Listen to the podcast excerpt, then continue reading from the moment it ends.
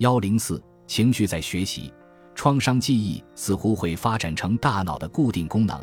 原因在于创伤记忆会干扰后续的学习，尤其是再度学习以正常的方式应对创伤事件。对于创伤后应激障碍这种获得性恐惧，杏仁核再次在大脑有关区域当中扮演了关键角色，使学习和记忆的机制受到扭曲。不过，要克服获得性恐惧，新皮层是关键。恐惧调节被心理学家用来形容本身没有任何威胁的事物，由于与个体记忆中恐怖的东西发生联系而变得可怕的过程。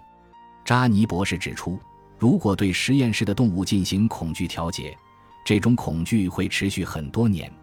学习、保留并实施恐惧回应的大脑主要区域是下丘脑。杏仁核和前额叶之间的神经回路，也就是神经失控的通道。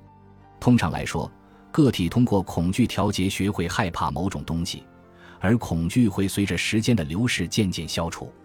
这个过程可能是通过神经在学习实现的，即个体再次遇到他所害怕的东西，但这种东西其实并没有那么可怕。比如，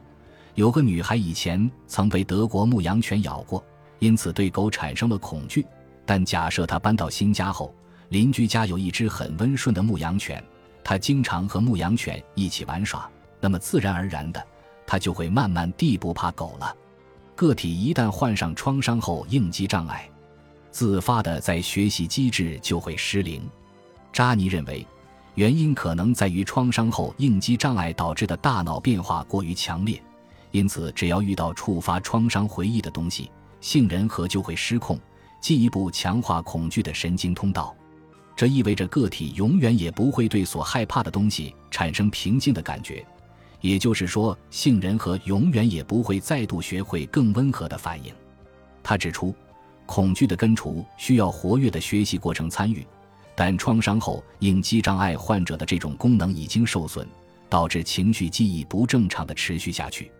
不过，假如借助恰当的经验，创伤后应激障碍也是可以消除的，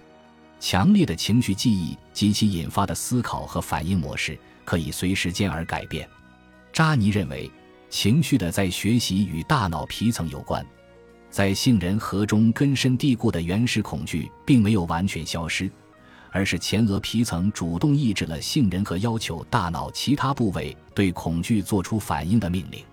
威斯康星大学心理学家理查德·戴维森发现，左前额皮层具有减缓困扰情绪的功能。他提出，问题在于你摆脱获得性恐惧的速度有多快。在实验环境下，人们学会厌恶吵闹的噪音，这是获得性恐惧的一种范例，类似于轻微的创伤后应激障碍。戴维森发现，左前额皮层较活跃的人克服获得性恐惧更为迅速。这再一次证明了大脑皮层具有摆脱获得性困扰情绪的功能。